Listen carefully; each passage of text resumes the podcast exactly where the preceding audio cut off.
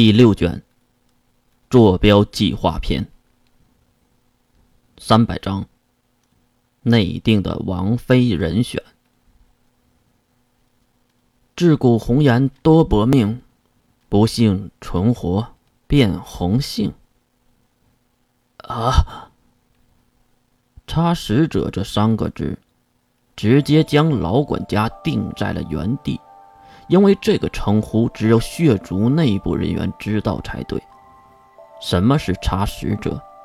火纹石不是遇水才会升温吗？但是长时间的放在外面，免得会有一些灰尘落在上面，这样就会阻隔火纹石和水的接触，导致散热不良。这样就出现了一个职位，叫插使者。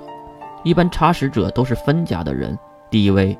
极为低贱，并且是在严寒的情况下去擦火纹石，擦干净后还要喷水让火纹石散热。可是这个工作只能在晚间行动，毕竟白天还要有人行走。晚间工作又是擦拭地面和墙面的灰尘，再加上是分家的人，所以这个职位越来越低贱，越来越拿不出手。而现在，都成为了血族的隐形人了。正常的外来人员是根本看不到的，或者根本就没可能知道有这么一群人存在。来访的人只能感叹血族火纹石的美丽和神奇的功能，而谁又能想到这背后还有这么一拨人的晚间出来擦拭他们踩脏的石头呢？小姐。发现自己落后的老管家，急忙几步追了过来，来到了月的前面。此时他才知道，这个眼前养眼的精灵美少女可不是简单的花瓶。小姐，小心脚下，老夫给您领路。看到如此的女孩，老管家就知道她有成功的可能。现在巴结一下，事后一定会被重视。毕竟在这里工作的人，哪一个不是人精呢？谢谢这位叔叔了。听到“叔叔”这个称呼，老管家马上低头。哎呀，这不是折煞老夫了，叫我单管家就可以了。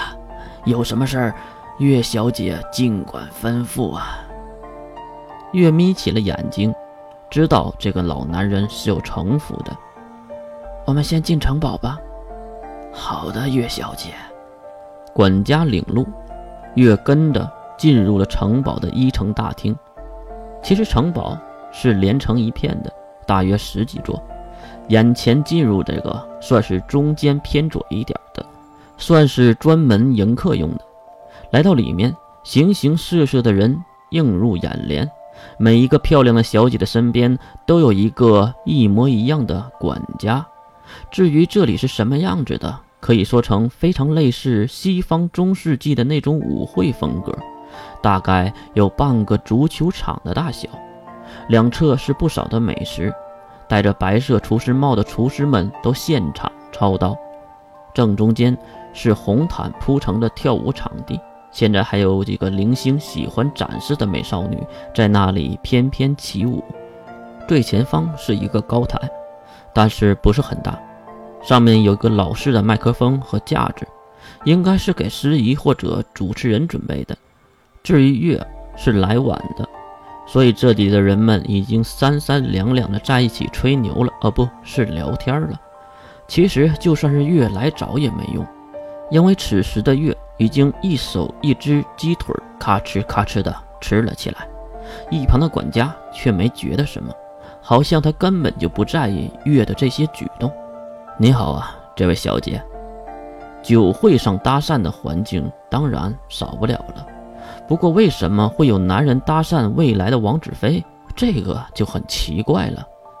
哦，嘴里的鸡肉还没有咽下，满嘴油花。越看想搭讪的人，是一个俊俏的男人，大概三十岁左右的样子，不过头发是血红色的。是那种无法染出的颜色，一个用烂的词汇形容，犹如鲜血喷洒在每一根发丝一般。呃，小姐，您叫什么？您是饿了吗？也不知道是月的哪根弦儿没弹对，嘴一抽就跟着说道：“饿了吗？饿了吗？给你多钱，我美团给你双倍。”哈！男人愣住了，他哪明白这跨次元的话呀？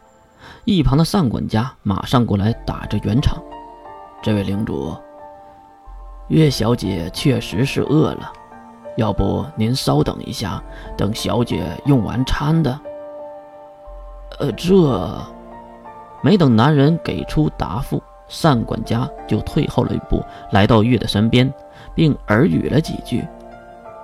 我们王子成年礼确实需要一个王妃，不过也娶不了这么多，只要一个的，所以也少不了那些血族贵族们也来这里找找顺眼的。月小姐外貌出众，估计。会有不少人中意您的。